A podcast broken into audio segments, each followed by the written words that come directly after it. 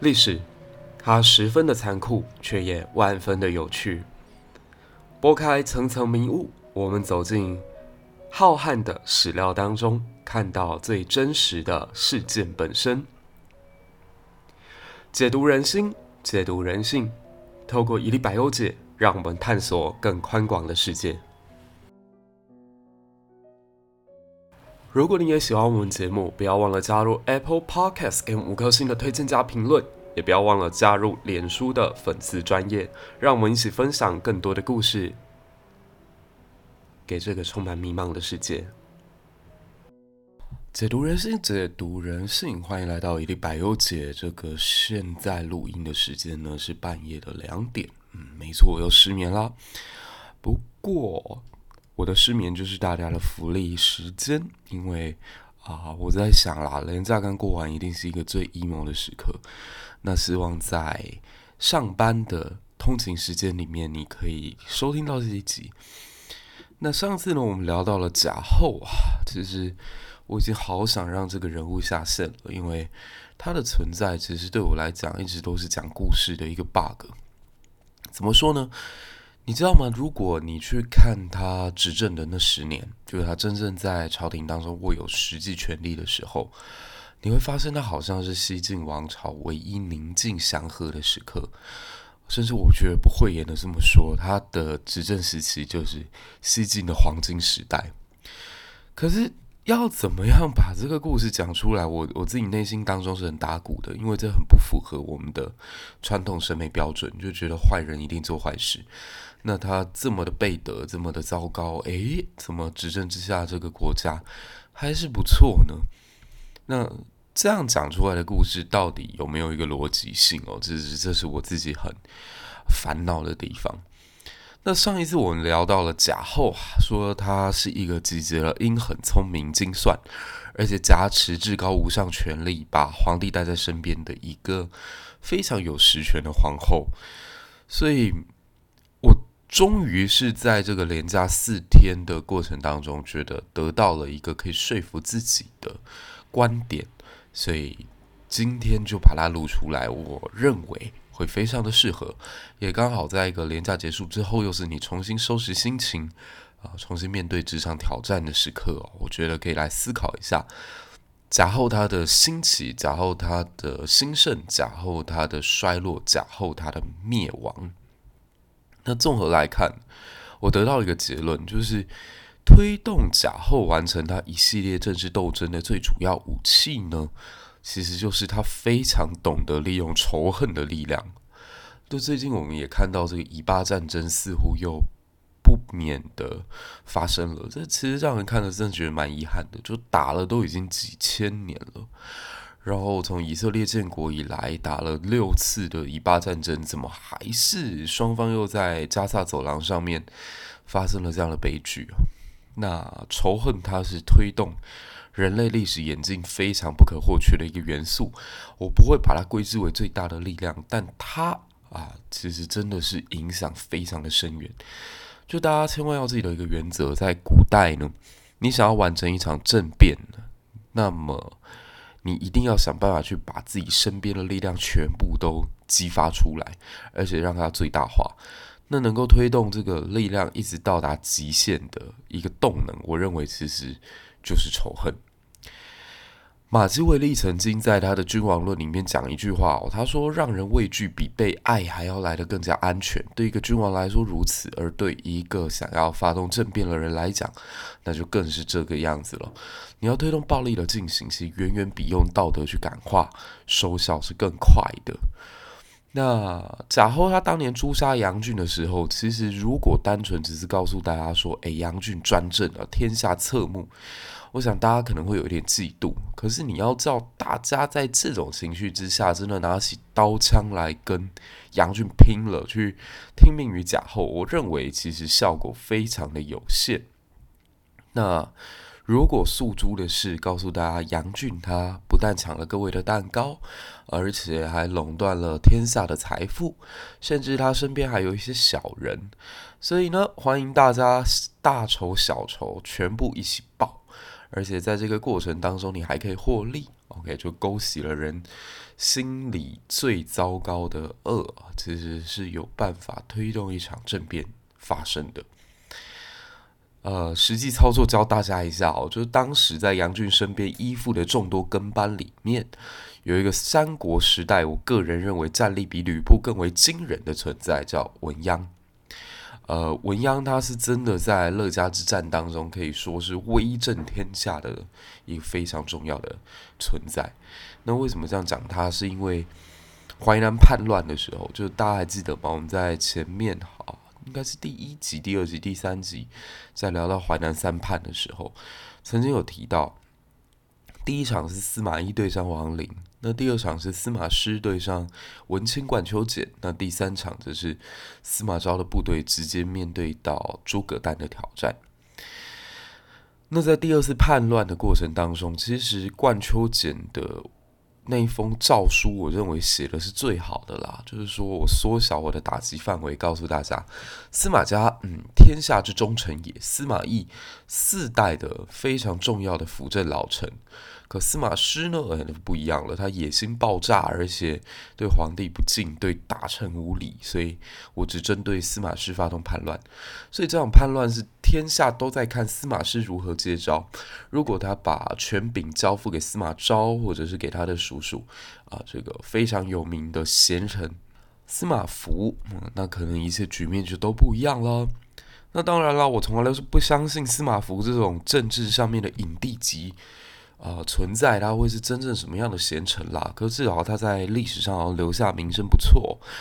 你现在想想看，如果说司马昭这些人派过去，然后忽然间冠秋简双臂一张，告诉司马昭：“走，我跟你一起去讨伐你哥哥。事成之后，咱们俩平分天下。”诶，司马昭这种阴险的人格，搞不好就真的跟着去了。对，所以我听过一种说法，说司马昭是阳光 boy，我一点都不这么认同他。算计的可比他哥哥还要来得更加严重啊！如果不是他的私心算计的话，可能后来也不会有司马家的几代乱政，诶，甚至最后全部司马几乎被屠灭殆尽，而且是自杀自灭，也跟司马昭这个私心有非常巨大的关联啊。那文鸯当时他就看到司马师的军队哦，数十万人突然间涌向乐嘉，他也知道以淮南一座孤城。要能够打败他实在是太困难了，而唯一能做的事情就是先下个下马威，我必须得直接迎头给他痛击。所以他有一次就带领军队在夜晚的时候偷袭了司马师的大营。那司马师当时是带病出征的，他的一只眼睛已经患了非常严重的眼疾，在。剧烈的惊恐之下，看到那个文鞅的军队进入到魏军大营，如入无人之境，他吓到那个眼睛直接迸裂出来，但他又很害怕自己叫出声来会让军队的军心更加混乱，所以他咬紧棉被哦，硬生生是把自己这颗眼珠再塞回去。哇，你可想而知那个血流如注的场景啊，一只已经浑浊的眼珠强行的在被塞进那个眼眶当中，那画面该会有多么的血腥。那文鞅这种几乎大无畏，而且又非常的具有勇气与胆识的作为，就在司马师的心里留下一个非常深的印记。那可是呢，后来在冠秋俭失败之后，文钦就带着文鞅投奔东吴。那等到淮南三叛的时候，这个诸葛亮的堂弟诸葛诞拉开了淮南三叛序幕，文鸯又再次回到了他熟悉的淮南战场。不过这一次呢，诸葛诞跟文钦还没有等到战果落实，他们两个人就先闹翻了。那诸葛诞斩杀了文钦，这让文鸯与诸葛诞之间结下了杀父深仇。那文鸯悲愤之下就选择投降了司马昭。司马昭就想：哎，这个文鸯啊，他虽然跟我哥哥之间曾经发生过那一点不愉快，可是他大有统战价值啊。他如果过来投降了，我没杀他，我就可以拿文鞅的这个下场去招降淮南城里面其他还不愿意降服我的这些叛臣，告诉他们：哎，你看，即使是文鞅啊，他投降了都没事，你们赶快投降吧。或许啦，司马昭这阴暗的内心还觉得：哎，这文鞅真乃我的恩人，如果不是你吓死我哥哥，我怎么会有机会独揽大权？那最后呢，这个淮南三叛是诸葛诞惨淡落幕，他是被司马昭下令诛杀的。那传说啦，诸葛诞的肝被文鸯给吃掉。那你就从这里可以看到文鸯个性当中的几个特点哦。那帝国建立以后呢，文鸯的战斗力更是直接飙破天际，应该说他的整个战斗的枷锁直接被拆开了。当时在凉州这一带呢，有一个鲜卑人的首领叫突法术机能，他带兵围困了州府，甚至胡烈啊、千招这些牵动三国时代的大人物，被这一场变乱全部带到地下去，这样，所以这个文鸯就奉命要前往西线去平叛。文鸯一登场，这个故事的画风就变了，原本天下无敌的突法术机能。一口气二十万人哦，整个部落连人带马通通投降，所以大概有二十万鲜卑人就此就降服于文鸯的马蹄之下。可偏偏这样一个战功彪炳的人，他作风也很偏激吧，所以他惹毛的人不少。那其中呢，晋武帝司马炎就有一次跟他会面之后，就觉得这个家伙我不喜欢，所以就把它冷冻了。原本好像是要给他假结的。那你就知道了，人生的潮起潮落就是远远超过我们的想象，而且往往人生就是大起落落落落落落落。文鸯从此之后就再也没有起来了。那在这种失去皇帝庇护又凡事做尽做绝的个性之下呢，让文鸯其实后来在面对到清算时刻的时候，可以说是毫无抵抗的能力。当时啊，诸葛诞。啊，就是淮南三叛里面这个最后被杀掉的诸葛诞，他有一个女儿是嫁给司马懿的第四个儿子，就是司马昭的兄弟哦。那生下了一个孩子叫司马尧。其实诸葛诞与司马懿的关系是蛮亲密的。大家有听过四通八达吗？就是当时曹魏朝廷当中几个比较有名的人士，他们都会互相唱和，然后互相结盟，互相标榜。那其中四通八达里面，我们就可以看到说，这个司马仲达跟这个啊诸葛诞，他们其实是被放在一起的。这样，那司马尧呢，他知道了自己的曾呃这个外祖父就是被文魅给害死了嘛，所以他就觉得深恶痛绝。那等到杨俊。谋反被诛杀的时候呢，哎，司马尧就说：“哎，没杀干净哦。杨俊敢那么嚣张，就是因为身边还有这个文鸯，所以就下令把文鸯全家三族也屠杀得干干净净。”我顺便剧透一下哦，这个司马尧后来还有一个儿子叫做司马睿，嗯，没错，就是东晋的皇帝。我知道有一种说法叫根据一个谶文，牛继马后。当时三国时代非常流行这种所谓的预言谶语啊，所以呢，就有一种说法认为牛会继于马之后，让司马懿觉得非常的不舒服，于是他下令诛杀了当时一个将军叫牛金，但没有想到的是，他们家司马。府上有一个姬妾，跑去跟一个姓牛的小官吏发生关系，然后生下一个小孩叫司马睿。啊，当然有这种说法，就是说东晋帝国根本不是司马家的小孩，就是这个牛家的孩子。那姑且不论这个预言或者说这个传说是真是假，假如啦，司马睿真的就是他们司马家的骨血好了，他还有一个外曾祖父哦，这个外曾祖父是谁呢？啊，其实就是诸葛亮，因为诸葛亮、诸葛诞跟诸葛。景，他们其实都同一个家族嘛，都是南阳诸葛家，山东琅琊出来的诸葛家族。那他们彼此就是堂兄弟的关系，所以诸葛亮就有一个堂曾孙，哎，后来就变成了这个东晋帝国的开国皇帝。所以这很好玩吧？呃，表面上啦，司马懿跟诸葛亮对决了一辈子，司马懿当然获得了胜利啊，就是最后成为了皇帝，成为夺得天下的晋宣帝。可他的帝国后来传位到了诸葛亮的曾外孙手上，诶，这到底要算谁胜谁负呢？啊，至少在我内心当中是觉得，嗯，丞相你又赢了。那之所以在讲贾后高明，就在这里。你有没有发现司马尧跟文鸯的这个仇恨，其实就是贾后他推动这个政变当中很重要的一股助力？所以我稍微总结了一下他成功的几个原因哦，就是。他能调动人性当中最恶的部分来完成自己的目标。其实放到现在还是有有些 YouTuber 他做内容，基本上就在宣传阴谋论嘛。那阴谋论。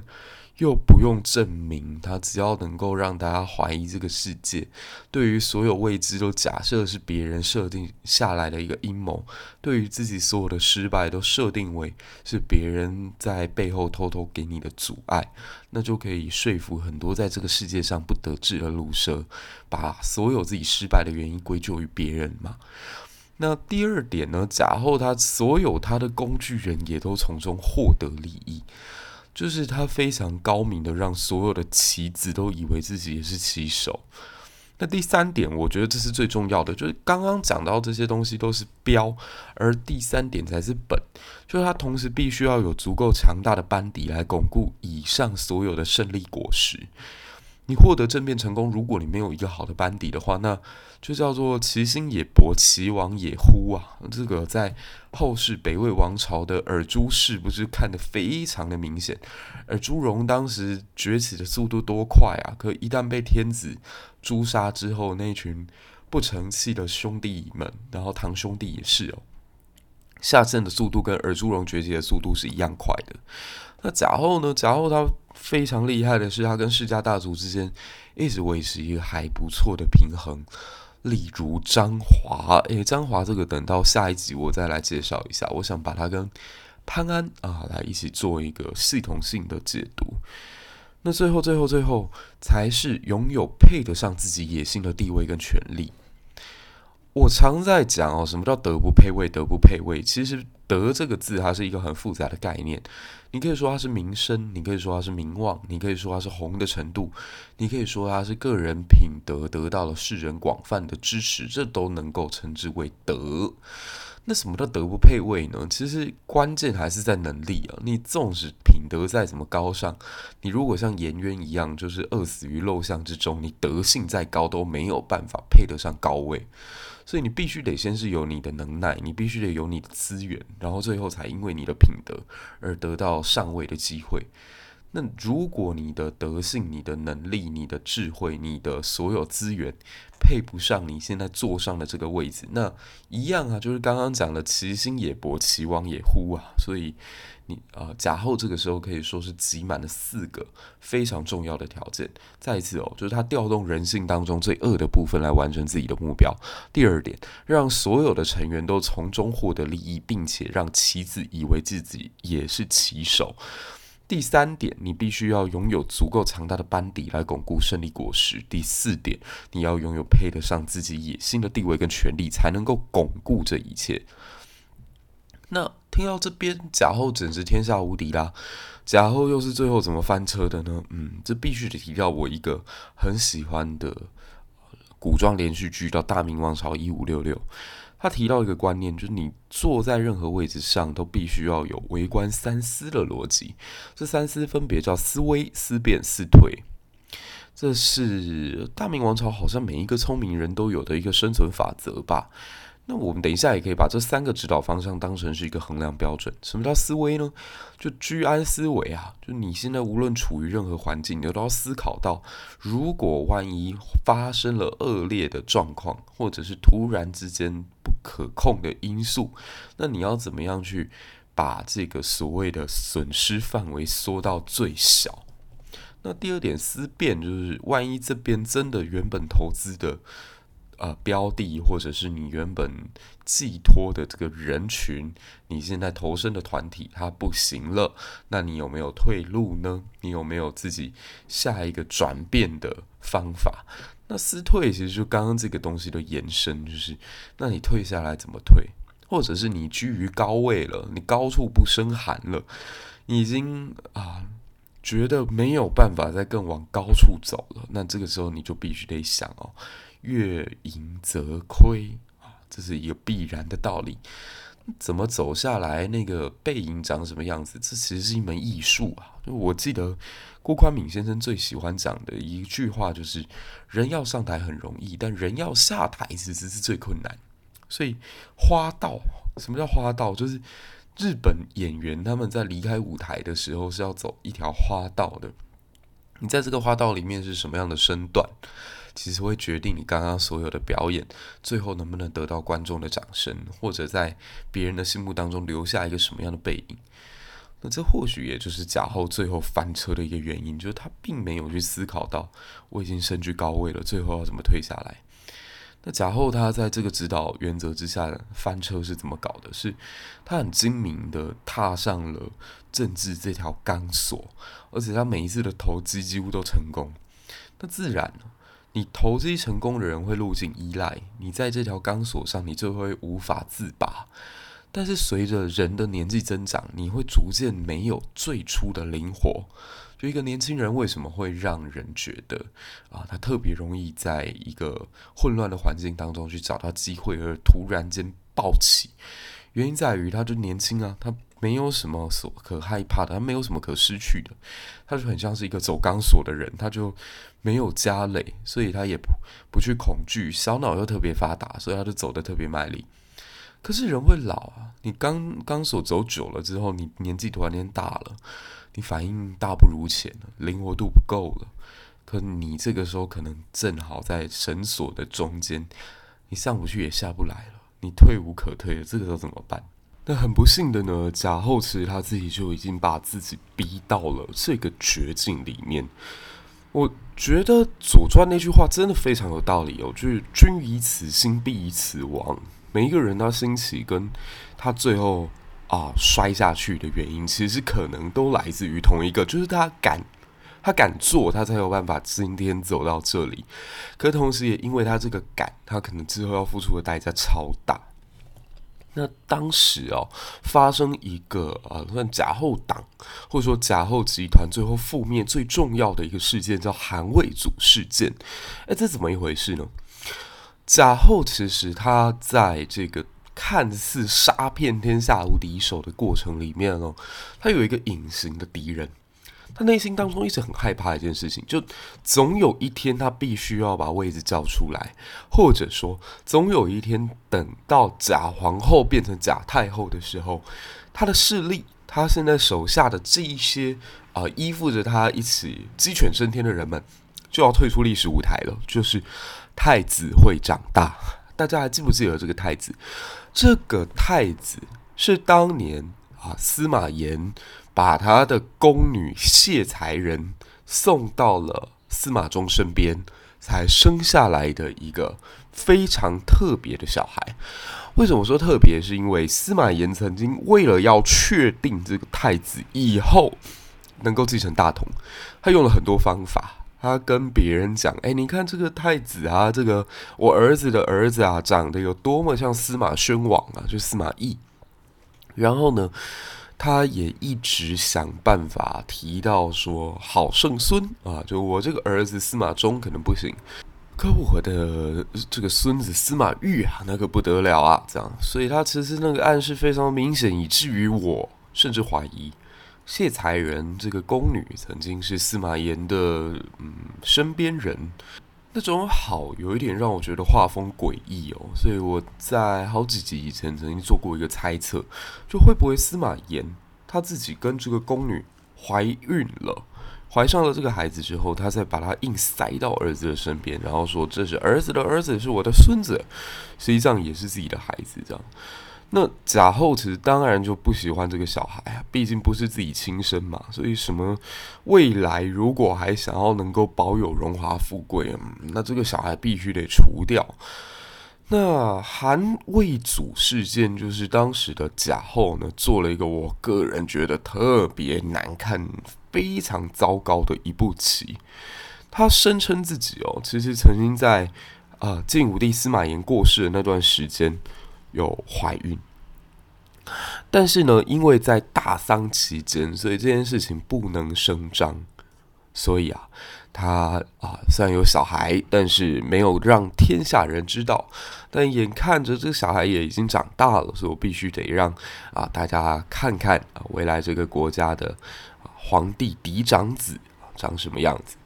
所以就拉了这个韩魏组去出来。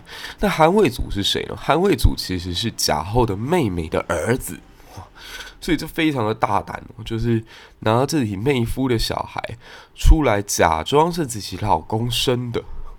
但偏偏晋惠帝司马衷好像对此也没有发表太多的意见。那这就后面爆发一个名场面。你现在已经把韩魏组给推出来了，就双方不管怎么样，一定要火车对撞了。所以呢，就开始看到贾后用尽方法来打压皇太子。他有一次啊，就把这个皇太子招进皇宫里面，然后呢，命令一个宫女带着这个酒去给给这个司马懿喝。那司马懿想说，奇怪了，为什么这个时候我的啊这个嫡母皇太后贾后跟我没有血缘关系的这家伙，忽然间要对我献殷勤呢？所以就想到这个酒，就觉得有点诡异，不敢喝。那这个时候啊。啊，宫女大概就是讲了一句话，就是你如果不喝这个酒，不喝就是不孝，是你爸爸跟你的母后，诶，要赐给你喝的，你怎么能不喝呢？那司马懿也不知道是怎么想的，反正后来他没有架得住这个道德绑架，他就真的把酒给喝光了。喝光了之后，他就开始觉得哇，晕头转向，而且全身发热。诶，这个时候有一个美男子就走出来了。这个美男子是谁呢？啊，他叫潘安。啊，那这个潘安即将要跟喝醉酒的司马懿发生点什么吗？真的，接下来的事情超刺激的。啊，就潘安突然间从他的袖子里面抽出了一个已经抄好的信，然后命令这个司马懿要重新誊写一次。那司马懿也没办法，他已经喝醉了，而且看到现在这个架势，如果他不抄的话，不知道后面还会发生什么事情，所以他就把潘安帮他写好这个东西，再写一次。结果这个内容哦非常糟糕，是一个涉及谋反的东西，就是哎呀，皇帝你应该要自尽啊，你如果不自尽的话，我来帮帮你啊，类似是这样的东西。那贾后看到之后就非常的开心嘛，就觉得哈哈哈，太好了，这个太子已经被我完全玩弄于股掌之间。这个潘安叫他写这个东西，他还真的乖乖就抄了这样。所以贾后就以此当做证据说，你看吧，太子果然想要造反，他是不是叫我跟皇帝都要赶快去自尽这样？所以就全城招摇。那这下全城都知道了，太子对于皇帝有着不臣之心。那。最先跳船的是谁？就别忘了，太子家虽然身边也一定已经集合出了一批所谓的东宫之臣。这个东宫之臣就是等着皇帝双腿一直，然后突然间验驾，太子就会变成天下共主嘛。那这群所谓的东宫之臣就会变成有定策之功，在未来下一轮的政治博弈当中，就会获得巨大的政治利益。那这个时候，我们可以看到太子身边最天然的东宫之臣，就会是他的太子妃这个家族。所以，太子妃选择哪一个家族的女儿，就变得特别特别的重要。那这个时候的这个司马懿呢，他的太子妃叫王惠丰。王惠丰他来自于一个超大的家族，叫太原王氏。诶，没错，就是你如果硬要追的话，这个后来的王导啦、王敦啦、王成啦。通通来自于这里。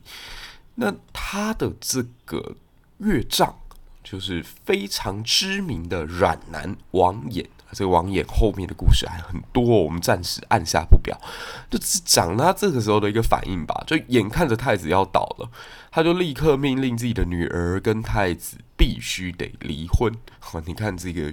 岳丈他非常非常的懂得审时度势啊，很会看风向啊，知道这个太子已经不行了。OK，那皇太子在失去了太原王家对他的支持以后，虽然还是有侍卫大臣对他忠心不二，但是也没有办法改变什么命运。毕竟侍卫大臣并没有号召天下来共同勤王这样的一个政治声量。那这个时候，贾南风就急着把他送到。许昌去，就是不但要架空你，让你远离首都，而且要废除你的太子之位。那这个时候，司马家族内部的肮脏就完全体现出来了。当时贾后呢，他为了要加速这个夺权的过程，他是命令杀害了太子的生母。哎，没错，就是曾经跟他分过皇帝宠爱的谢才人的这个命。那把谢才人给杀掉之后呢，再杀掉太子的宠妃。那这就更让太子的这个地位显得非常被动。然后送到这个许昌之后呢，他就命令啊、皇室当中一个地位特别特别高的人来宣读这个废黜太子的诏书。这个人叫做司马融啊，司马融是当时司马懿的第八个小孩子啊，那地位非常的高。你现在想想看，从司马懿。到司马昭，然后再到司马炎，这就已经三代人了吧？然后司马炎传下来才是司马衷，所以司马衷要叫这位司马融什么呢？他要叫他叔公。那如果是到太子司马昱，就已经要叫他，哇，这已经这已经隔了三四代人了，就是四代人过去了。那按理讲了，隔四代这样的一个长辈存在，应该都是疼孙子的吧？至少对于这个后世的皇太子要有一点温情吧？诶，没有。等一下你会看到他有多糟糕。那太子最后的希望就寄托在这个司马荣，还有他另外一个也是叔祖公哦，叫做司马伦，他是当时的赵王。这个赵王呢，他有一个非常有名的母亲啊，母亲就是伯夫人，算是司马懿的宠妃。所以这些人都已经跟他隔好几代了，所以按理讲。对权力不会有这么高的欲望，但对于家族的稳定，他们负起非常大的责任。然而，司马伦身边有一个阴毒的谋士，叫孙秀。孙秀突然之间在这一个关口，他抓到了一个政治投机的机会，他就跟司马伦说：“哎，你干嘛要去救太子啊？太子如果真的被除掉了，那么……”纵观整个朝廷，不就只剩下贾后一个人是我们的敌人吗？你现在想想看哦，你想要夺权吧，你想要当皇帝吧，可是只要贾后在，只要司马衷在，只要太子在，那么我们就没有办法名正言顺的坐进这个太洛阳宫中。那如果现在贾南风要自毁长城，把太子给杀了，未来宫廷里面势必是腥风血雨。你身为整个进士的老人，难道你出来不会一呼百应吗？那司马伦内心里面的那个魔鬼就彻底的被唤醒了，就觉得孙秀这一个一石二鸟之计，好像听起来有点猛啊。所以呢，这个老的也算是半只脚伸进棺材里面的司马伦，觉得自己也该拼一拼，就开始配合贾南风去啊。加速剪除太子的这个步骤，贾南风眼看着连赵王司马伦这样一个长辈都已经跟自己站在同一条阵线了，那就没有什么好怕的，所以他就派出一个太医送毒药到许昌去，准备要把太子送下线的。那太子当时也知道这个药里面是什么东西嘛，所以他就不愿意服毒，那甚至多次找借口跑到这个厕所里面去哦。那司马懿他在。这个当口原本以为可以躲得过去，但是要毒杀他的人改用药杵，拿那个捣药的杵子，准备要击杀他。那司马懿死前大叫，是叫声大到连在外面的街道都可以听得见他的哀嚎。所以最后，这位二年仅二十三岁的曾经西晋的皇太子，就这么被打死在厕所里面。那事后呢？这个贾后真的是非常的假，他居然还说，虽然太子有罪，虽然他已经被废为庶人，但我看了也是于心不忍呐、所以，我们以广陵王之礼来安葬他吧。太好了，你就继续演吧。这个时候还有谁能够不知道这是你贾南风的计呢？那贾后终于在这个时候，已经算是把自己逼上了绝境哦，就。表面上司马荣站在自己这里，司马伦也站在这自己这里。司马一家果然是家教非常的独特啊！司马昭、司马师、司马荣、司马伦啊，甚至是之前我们曾经讲过有恋尸癖的那一位，几乎没有半个是正常人呐、这个比例低的实在是令人发指。那司马荣，我再多讲一个他非常糟糕的点哦，虽然他也是司马懿的。算直系血亲当中，现在还存活于世的少数的王爷，应该原本有机会力挽狂澜的，但他本来就不是个东西。他曾经有一次带兵作战的时候呢，因为他做了很多其实逾矩的事情，那朝廷里面派出来的一个大臣叫周楚，哎，没错，就是周楚除三害那一位，他就向朝廷纠正了这个王爷的作为。那这个司马荣呢，从此之后就对于周楚怀恨于心。那有一次在凉州这一带啊，氐人的首领外族齐万年居然啊称帝造反，那朝廷当然要派大军进行平叛嘛。等到司马荣真的带着军队过来的时候，他忽然又发现，哦，这次我的帐下还有一个将军叫周楚的。周楚，你不是很行吗？当年不是敢弹劾我吗？行啊，那就看我怎么整死你。他当时就命令这个周楚带领五千军队去跟这个敌人作战，然后最后一直不派援兵，最终这个周楚就死在了战场之上，算完成了周楚除三害当中的最后一个篇章。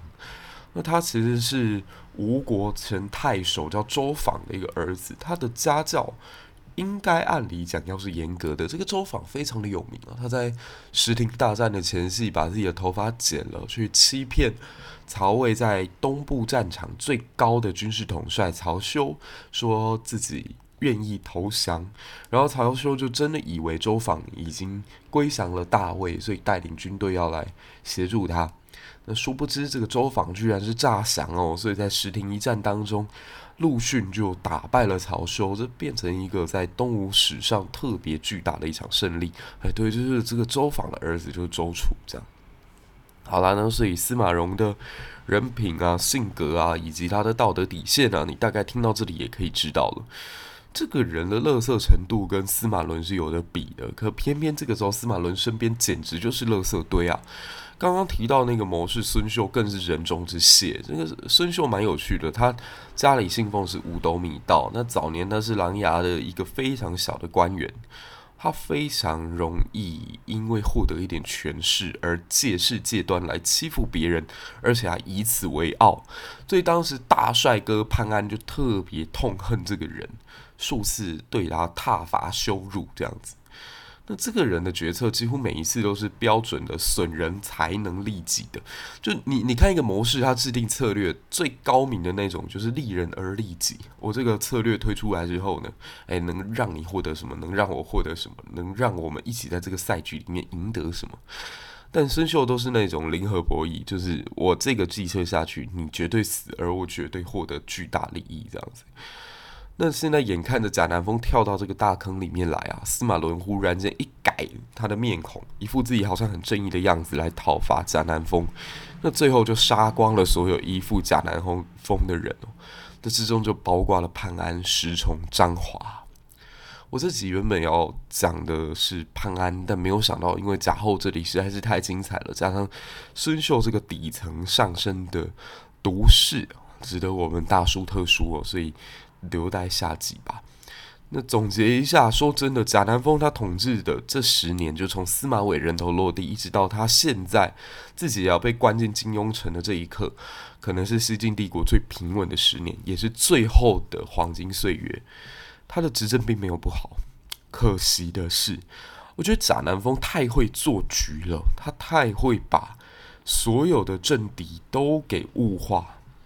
那在把人们都当成斗争工具的这个心态之下，他最终会有一个反噬，就他玩到后来玩得风生水起没有错，可他终有一天也会连带着自己一起被物化下去。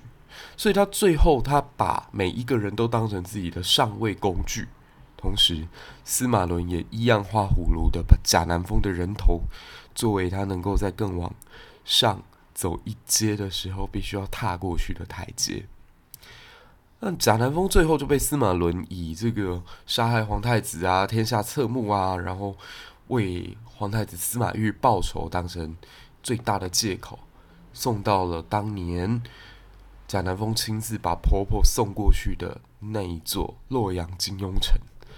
那在金庸城里，他即使千百个不愿意，他也必须得服下他当年赐给无数人喝过的那杯毒酒——金屑酒。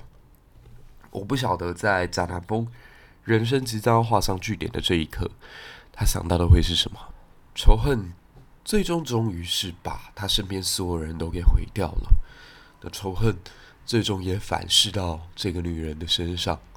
四十五岁的她即将要把整个家族，包含自己，都带到地狱里。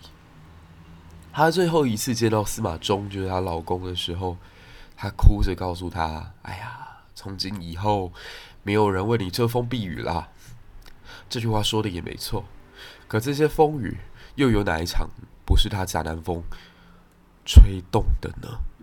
以上就是这一集的一历百忧解。那如果你喜欢节目的话，不要忘了到 Apple Podcast 给五颗星的推荐加评论，也不要忘了追踪我的 Instagram。对，最近好像快要破七千了吧？有机会，有机会啦，对、啊？那感谢大家的支持啊！那也祝福大家在连假之后呢，能够打起精神来，好好的思考一下下一轮。在过年之前，好像到过年之前都已经没有连假了吼。我们必须要怎么在职场里面继续努力，然后继续利人利己，保障自己不要走入这个司马家族的这种怪圈以及假后最终的这个悲剧当中。